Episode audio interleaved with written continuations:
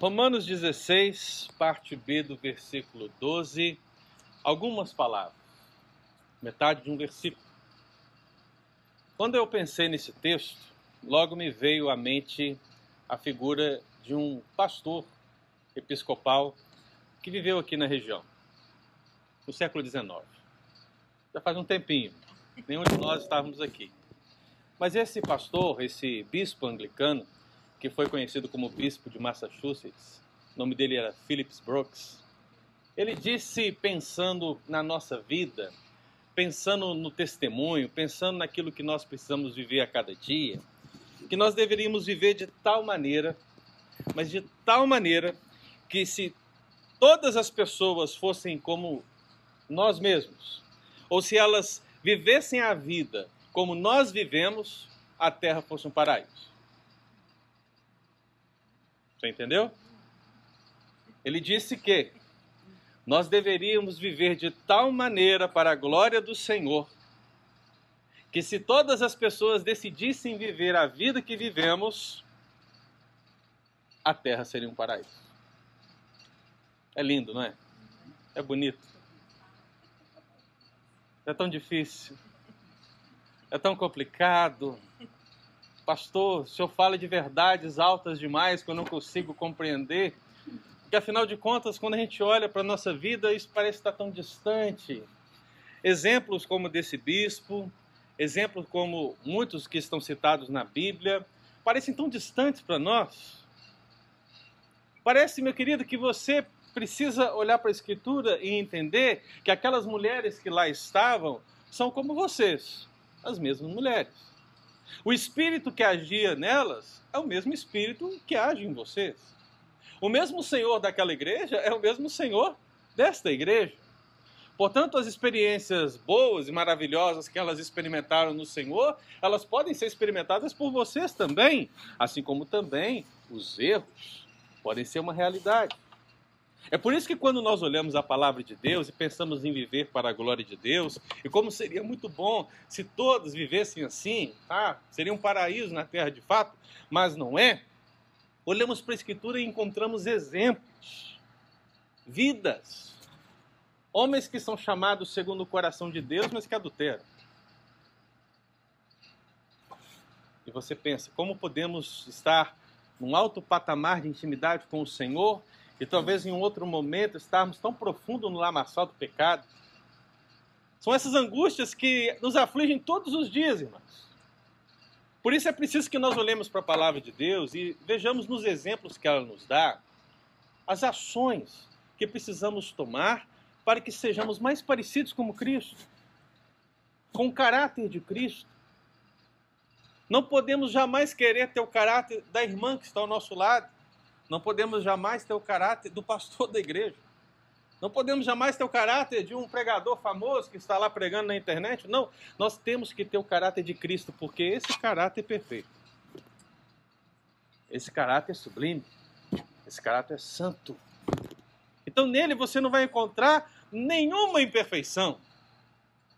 Mas Deus é tão bom, Ele é tão misericordioso, irmãs, Ele é tão maravilhoso que ele permite ainda que nós possamos olhar para a Escritura e encontrarmos pecadores, pecadores, que serviram de exemplo. E coube ao Senhor Jesus, muitas vezes, na palavra, revelar apenas as, as questões maravilhosas que essas pessoas viveram. Como não lembrar, por exemplo, de Enoque, na verdade? O que se diz sobre Enoque? Que Enoque andou com Deus, já não era, porque Deus tomou por si. Você sabe que ele era pecador, porque a palavra de Deus diz que todos são pecadores, mas veja, como andar com Deus foi a referência da vida de Enoque na Escritura. E talvez você se lembre daquela chamada galeria da fé, que está em, lá em Hebreus 11. Ali o autor de Hebreus ele faz aquele apanhado, ele, ele junta todo mundo, ele coloca, olha, vejam os exemplos da redenção do Antigo Testamento. E ele levanta homens, a história de homens. Ele levanta mulheres, a história de mulheres. E ele fala de homens e mulheres com testemunhos maravilhosos que faz, fizeram parte da história dessa redenção. E ele fala de como é importante imitar o exemplo desses fiéis. Não é à toa que o próprio apóstolo Paulo diz: de meus imitadores, como eu sou de Cristo.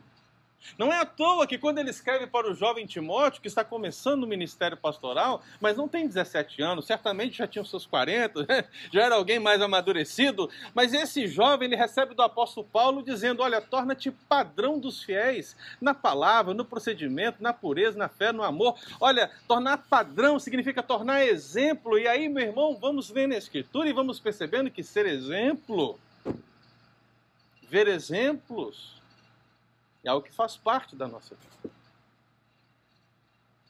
Eu não sei se Paulo escreveu Hebreus, mas Romanos com certeza ele escreveu. E aqui ele faz a sua própria galeria da fé. Se você ler Romanos 16, você vai encontrar 26 ou 27 pessoas. Você vai encontrar cinco famílias que recebiam igrejas em suas casas. Você vai encontrar parentes, conhecidos, obreiros, você vai encontrar todo tipo de gente, ele lista todas essas pessoas, não que sejam todas as pessoas, mas ele lista essas pessoas porque ele vê nessas pessoas algum tipo de exemplo que a igreja deveria reconhecer, receber e encorajar no Senhor.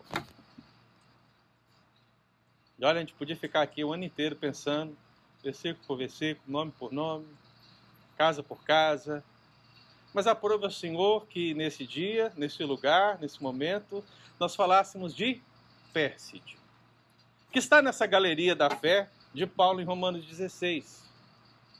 Quando ele diz saudai a todos, ele não está dizendo apenas, olha, cumprimenta, dá um abraço, dá três beijinhos, né? Não. O saudar que o apóstolo Paulo aqui diz significa o receber em honra significa o encorajar em todo o tempo. É como se dissesse: Olha, vede a minha serva Pérside, diz o Senhor. Então, olhem para Pérside, sigam o exemplo dela. Então, essa expressão saudar, ela quer dizer justamente essa realidade. Então, Pérside, como todos os demais casos que aqui mencionei, ela entra nessa galeria, nessa lista que o apóstolo Paulo coloca aqui, como exemplo para a igreja de Roma. E com certeza como exemplo para todas as igrejas da Ásia Menor, porque as cartas de Paulo eram circulares. Isso significa que hoje elas estão aqui na City United. Amanhã elas estão lá na igreja de Marlborough. Depois elas estão lá na igreja de Cambridge. Depois elas estão lá na igreja e assim sucessivamente. A carta ia rodando, a carta ia girando, a carta ia circulando, e mais e mais pessoas tomavam conhecimento de saudai a estimada Pérside que também muito trabalhou no Senhor. Pérside certamente era de ascendência persa. Por isso que o seu nome é esse, Pérside, mulher persa. Mas o que é importante na vida dessa mulher não é a sua origem sanguínea, não é o país da sua origem, mas o seu exemplo para cada uma de nós aqui. Eu vou me falar muitas vezes na, no feminino, tá, irmãs? Muitas vezes falarei, mas é só para ficar no discurso mesmo, tá bom? que vocês são a maioria. Então, vamos seguir nesse sentido, tá? então você percebe o seguinte, minha irmã, que o texto começa dizendo que Pérside deveria ser saudada porque ela é a estimada. E essa expressão, saudai a estimada Pérside, mostra um, um, aspecto do caráter, do exemplo dessa mulher. Pérside era uma irmã amada. Guarde isso no seu coração, irmã amada. Pérside era uma irmã amada. O exemplo de Pérside, em primeiro lugar, é esse. A Joana vai chegar lá. Vai colocar. Vai chegar lá. O primeiro. Talvez você diga assim, mas pastor, a palavra estimada aqui, irmão, ela é especial. Significa amada, significa querida. Se você pega Romanos 16, você vê que o apóstolo Paulo ele faz 10 ou 16 elogios, dependendo de quem quiser analisar, né? Mas analisando esses elogios, apenas quatro vezes ele usa a palavra para amada. Então ele diz que Amplíato é amado, ele diz que Epêneto é amado, ele diz que Estaques é amado, e ele diz que Pérside é amado. Então veja que das mulheres, Pérside é a única que recebe esse adjetivo especificamente. E isso, meu irmão, não é aleatório.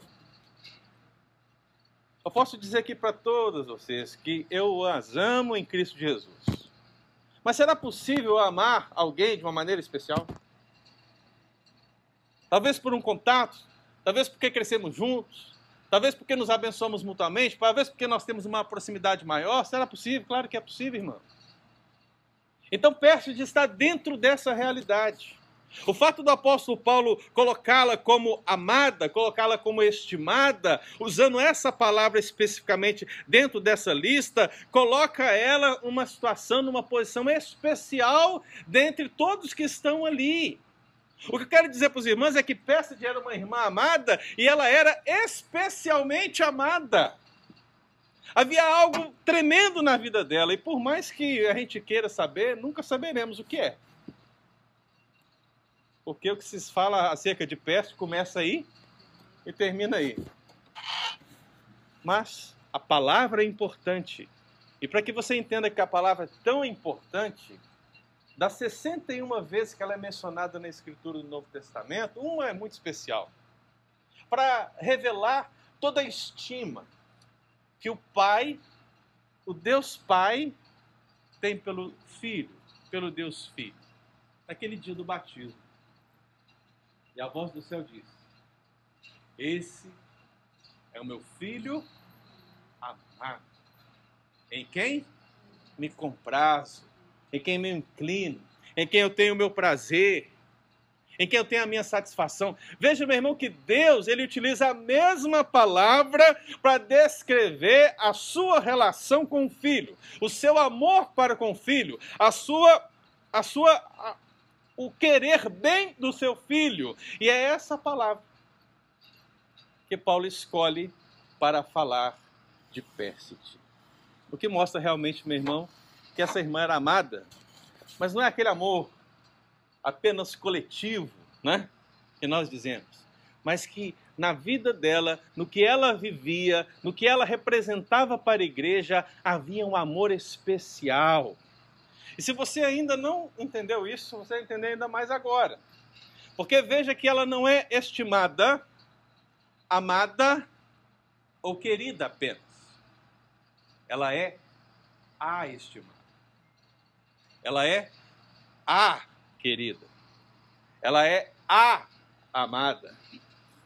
Meu irmão, quando, minha irmã, na verdade, quando Paulo escreve essa carta, ele faz ele faz de recursos da língua, mas ele coloca necessariamente um artigo definido, porque é isso que significa, ele define.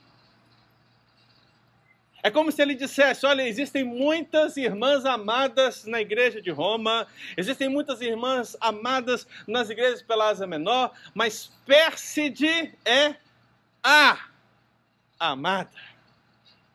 Ela é a estimada.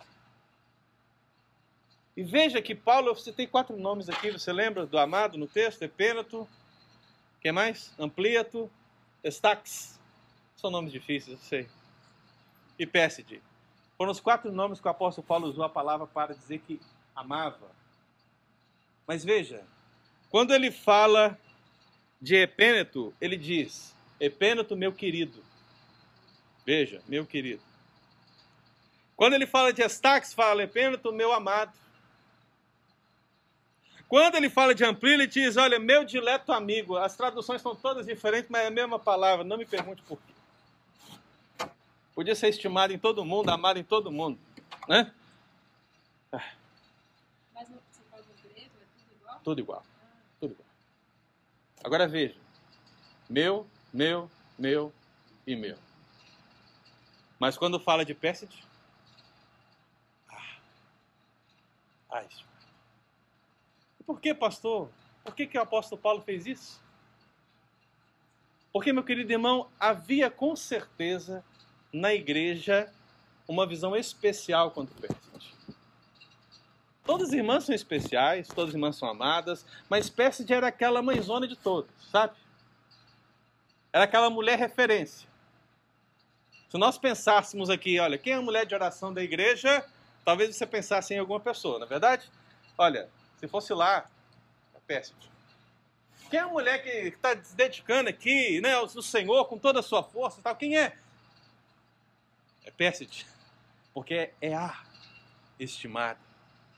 Então, minha irmã, veja que ela não é só especialmente amada, mas ela também é conjuntamente amada por toda a igreja. A sua vida e o seu testemunho, com certeza, brilhavam de tal maneira que a colocavam como um exemplo, na verdade, o exemplo naquela igreja, na igreja de Roma.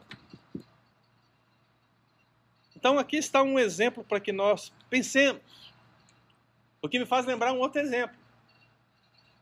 Quando João, discípulo amado, ele escreve a sua terceira carta, ele fala de três pessoas. Ele fala de Gaio, ele fala de Diótrefes e ele fala de Demétrio. Os nomes podiam ser mais fáceis, né, irmãos? Misericórdia. Mas ele fala dessas três pessoas. Diótrefes era um problemão. Gente complicada na igreja. Sempre tem. Mas Gaio era uma benção.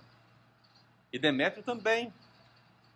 Mas quando João vai falar sobre Demétrio, o que ele diz no versículo 12 é: Quanto a Demétrio, veja minha irmã, quanto a Demétrio, todos lhe dão testemunho, até a própria verdade, e nós também damos testemunho, e sabe que o nosso testemunho é verdadeiro. Então, eu quando vejo a, a vida de Demétrio e vejo o exemplo de Pérside, me pergunto, minha irmã, se nós estamos caminhando da mesma maneira. Pérside era uma irmã amada. Você é uma irmã amada? É claro, você não vai forçar ninguém a te amar. E todos te amaremos em Cristo Jesus, porque Ele nos ensinou. Mas quando você decide viver sua vida para a glória de Deus, pode ter certeza que o amor de Jesus será reconhecido na sua vida. Vai ser reconhecido. E eu não tenho dúvidas que essa expressão, saudai a estimada Pérside, quer dizer justamente isso, que Pérside era uma irmã amada e esse é um exemplo para que nós possamos seguir. Mas o texto continua, né?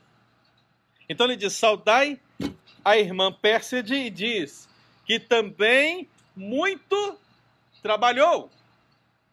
Que também muito trabalhou. E permita minha irmã fazer de trás para frente a análise dessa expressão. Porque toda ela significa que Pérside não era apenas uma irmã amada, mas ela também era uma serva dedicada, Joana. Uma serva dedicada. E por serva, você entende o quê?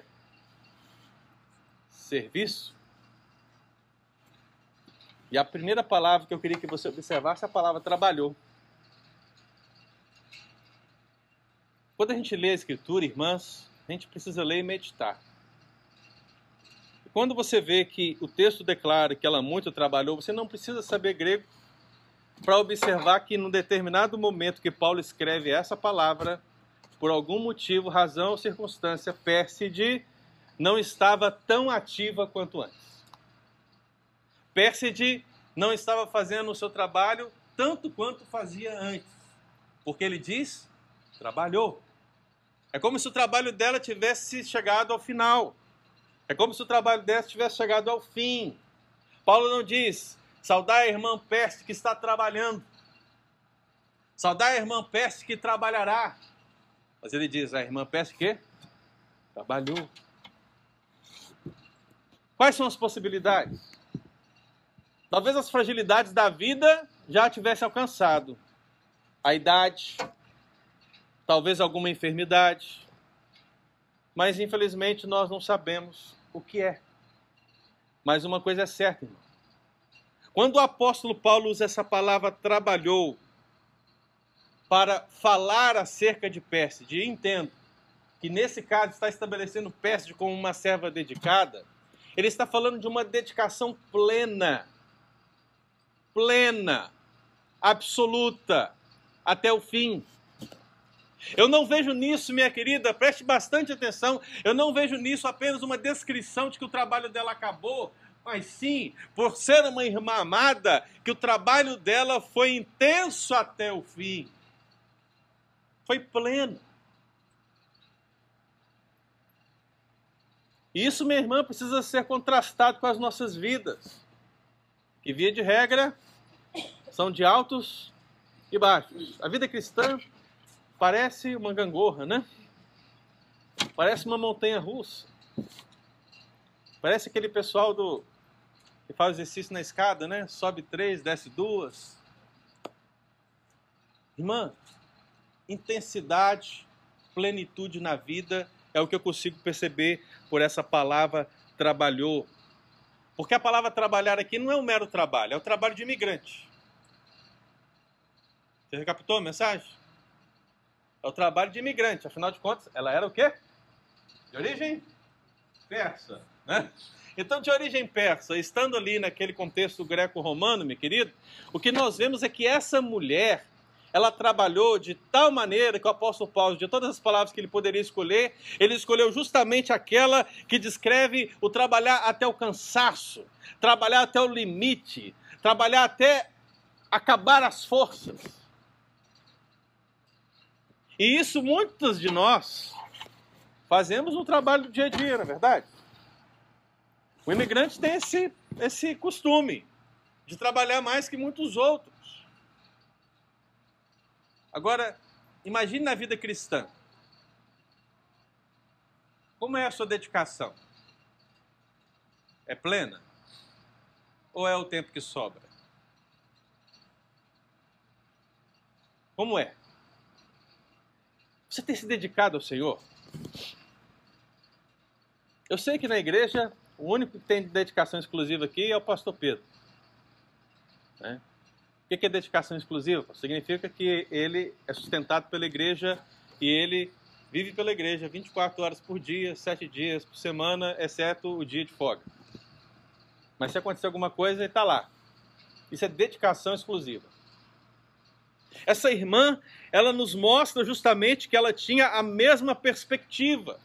As palavras que o apóstolo Paulo usa vão descrever justamente esse trabalho que ela teve na plenitude e que foi difícil. Então seria agora um trabalho fácil? Será que agora seria tudo mil maravilhas? Será que agora a coisa está fluindo? Não, irmãs, as mesmas dificuldades existem. Olha, o mesmo diabo que estava lá indo contra a igreja, é o mesmo diabo que está aqui indo contra a igreja. O mesmo Diótrefes que estava fazendo coisas terríveis no meio de Gaio e Demétrio, aqui também nós temos dessas pessoas. O joio continua crescendo junto ao trigo, igreja, minha irmã, é uma benção, mas existem muitas dificuldades. Mas é preciso dedicar-se plenamente, não esmorecer nas lutas, não esmorecer nas batalhas, não esmorecer nas fragilidades que vêm desses embates que podem acontecer. Eu não sei nada das questões pontuais da vida de Pérside, mas uma coisa eu sei: ela trabalhou até o fim. Isso eu sei. Porque foi isso que o apóstolo Paulo quis dizer. Ela trabalhou até o fim. Tem crente que está tirando férias aí, né? Férias de Deus, né? Ano sabático sem igreja. Maravilha, irmãos. Não é isso que nós encontramos nos exemplos da palavra de Deus. Na verdade, Pérside pode ser a representação do salmista, que diz que o justo viverá como quê? Como quê? Não, é verdade, pela fé também mas é como salmista, não como o apóstolo Paulo. mas o justo crescerá como cedro no livro. Ele florescerá, será cheio de seiva de verdor, e na velhice. Então, se nós pensássemos que o limite da vida de Peste foi a velhice pela qual ela trabalhou, mesmo na velhice, ainda ela dava frutos, porque ela era uma irmã amada, ela era uma serva dedicada e essa dedicação era plena. E não apenas isso bastasse, para nos mostrar como o trabalho era intenso da parte de Peste, Paulo ainda disse que ela muito trabalhou. Então estou vendo de trás para frente, né? Você já entendeu trabalhou, né? Agora coloco muito. Nem precisava, né, pastor? Pois é.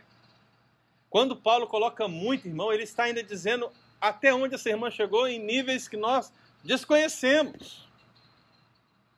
Mas foi uma dedicação excedente. Significa fazer mais do que se espera. Significa fazer mais do que é pedido. Eu posso conjecturar que Pérside também teve as suas lutas. Ela é tão humana quanto eu e você. Exemplos. Exemplos são maravilhosos.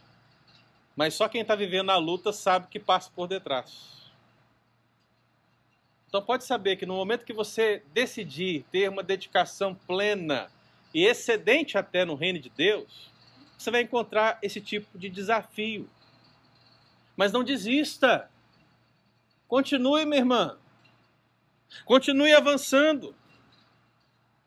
Paulo, quando ele fala de Pérside nesse sentido, ele fala própria, por ter vivido isso também. Como eu acabei de dizer para as irmãs que eu vivi. Como certamente vocês viveram situações, Paulo também viveu.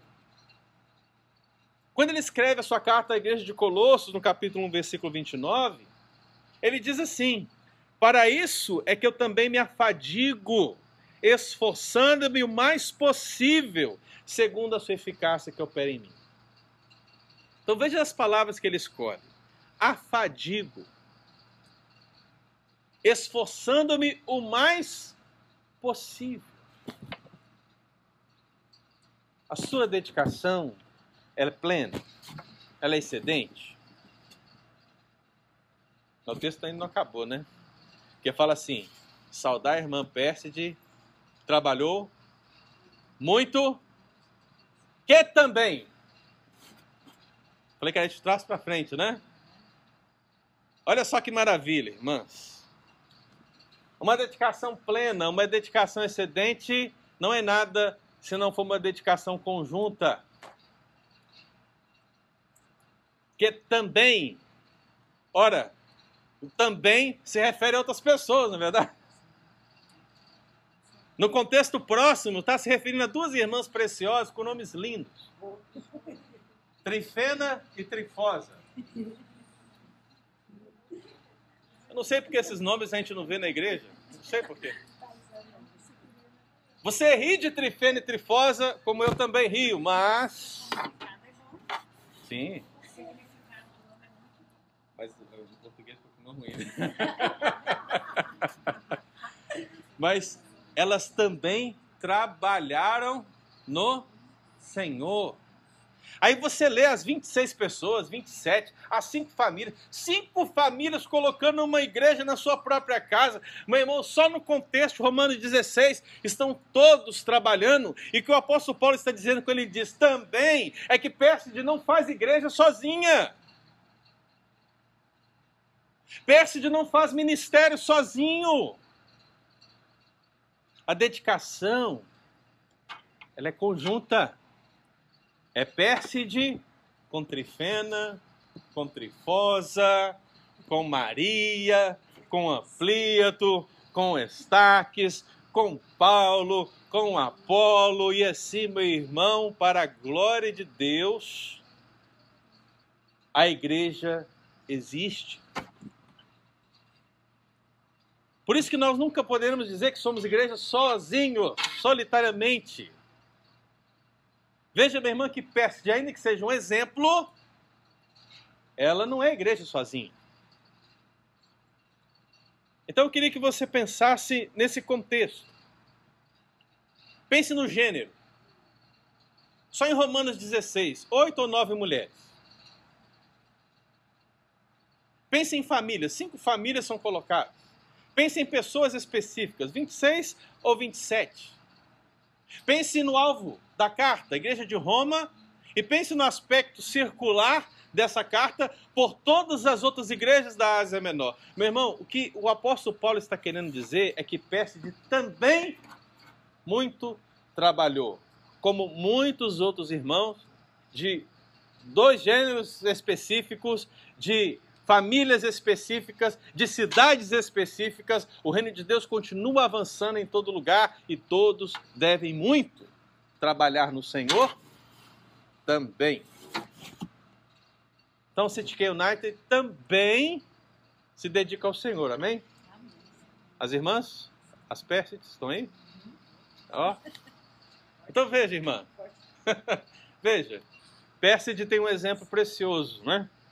Ela é uma irmã amada e ela é uma serva dedicada. E o texto fecha como? Saudai a irmã Pérside, que também muito trabalhou no no no Senhor.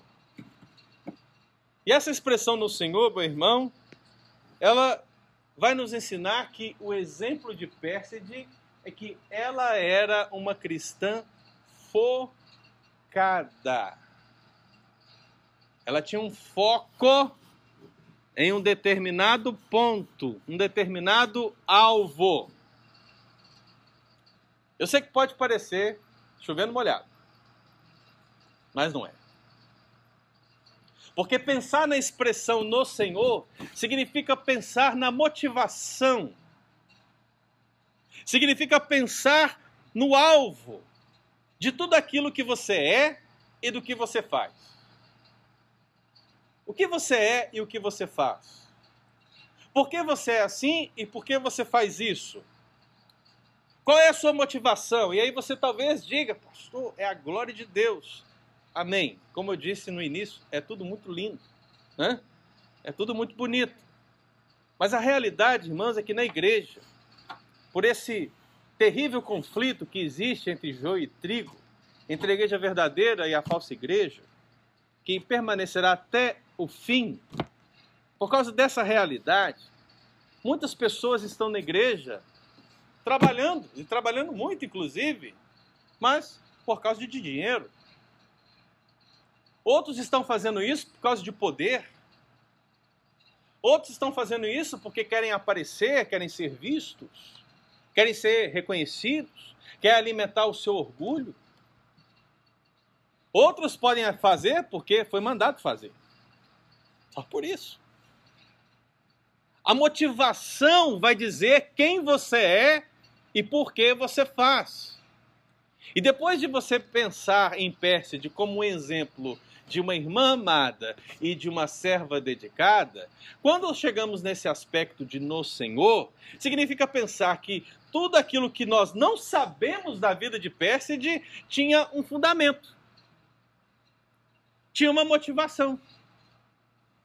Tudo era no Senhor. Não havia outra motivação.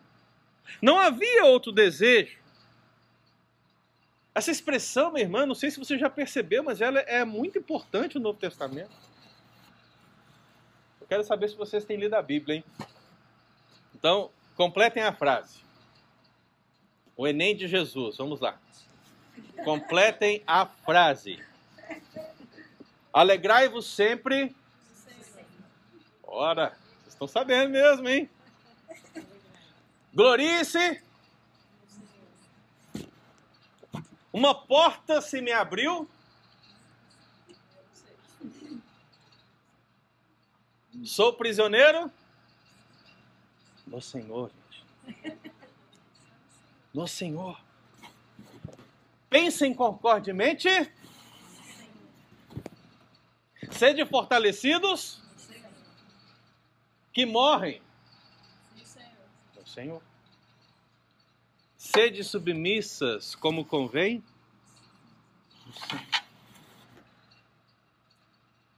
No Novo Testamento, irmã, toda ação, todo ministério, todo serviço precisa estar fundamentado no Senhor.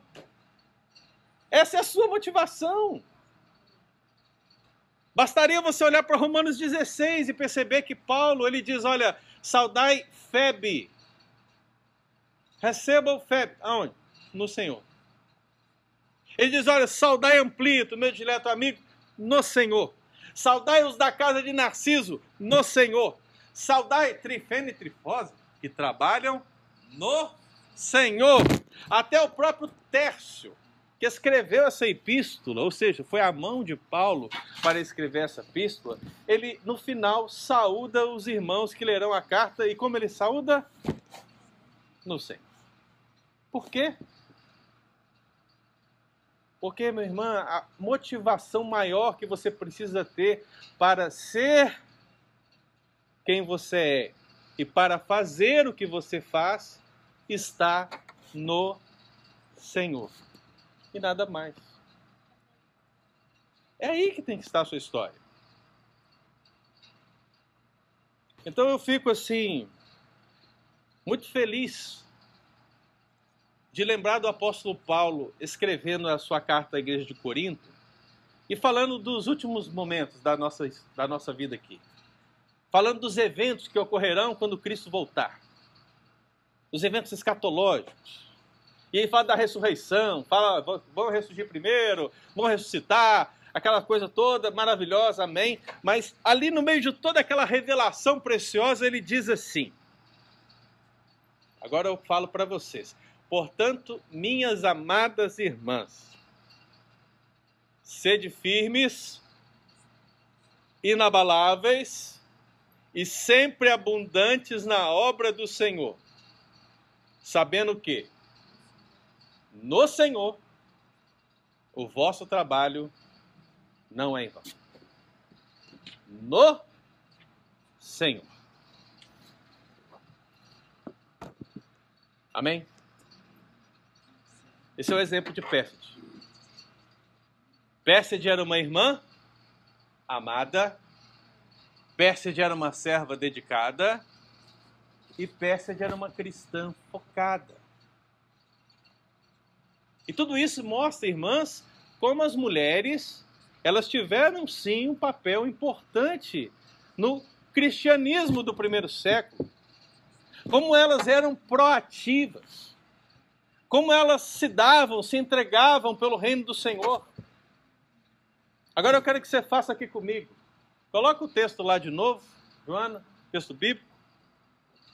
Eu quero que você olhe para o texto bíblico. Amém? Todas aqui? Agora apague o nome Pérside. Não precisa fazer não, tá, Joana? Só para apague o nome Pérside, coloque o seu nome ali, por favor. Saudai a estimada Ricardo, que também muito trabalhou no Senhor. Será que é tão distante, Ricardo, pensarmos nisso? Saudai a estimada Tânia, que também muito trabalhou no Senhor. Saudai a estimada Angélica, que também muito cantou, trabalhou no Senhor cantar é trabalho também. Hã?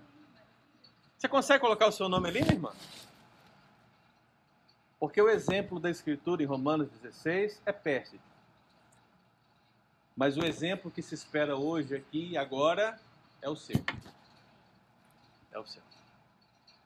Então a minha oração é que você, irmã, seja uma irmã amada como Pérside.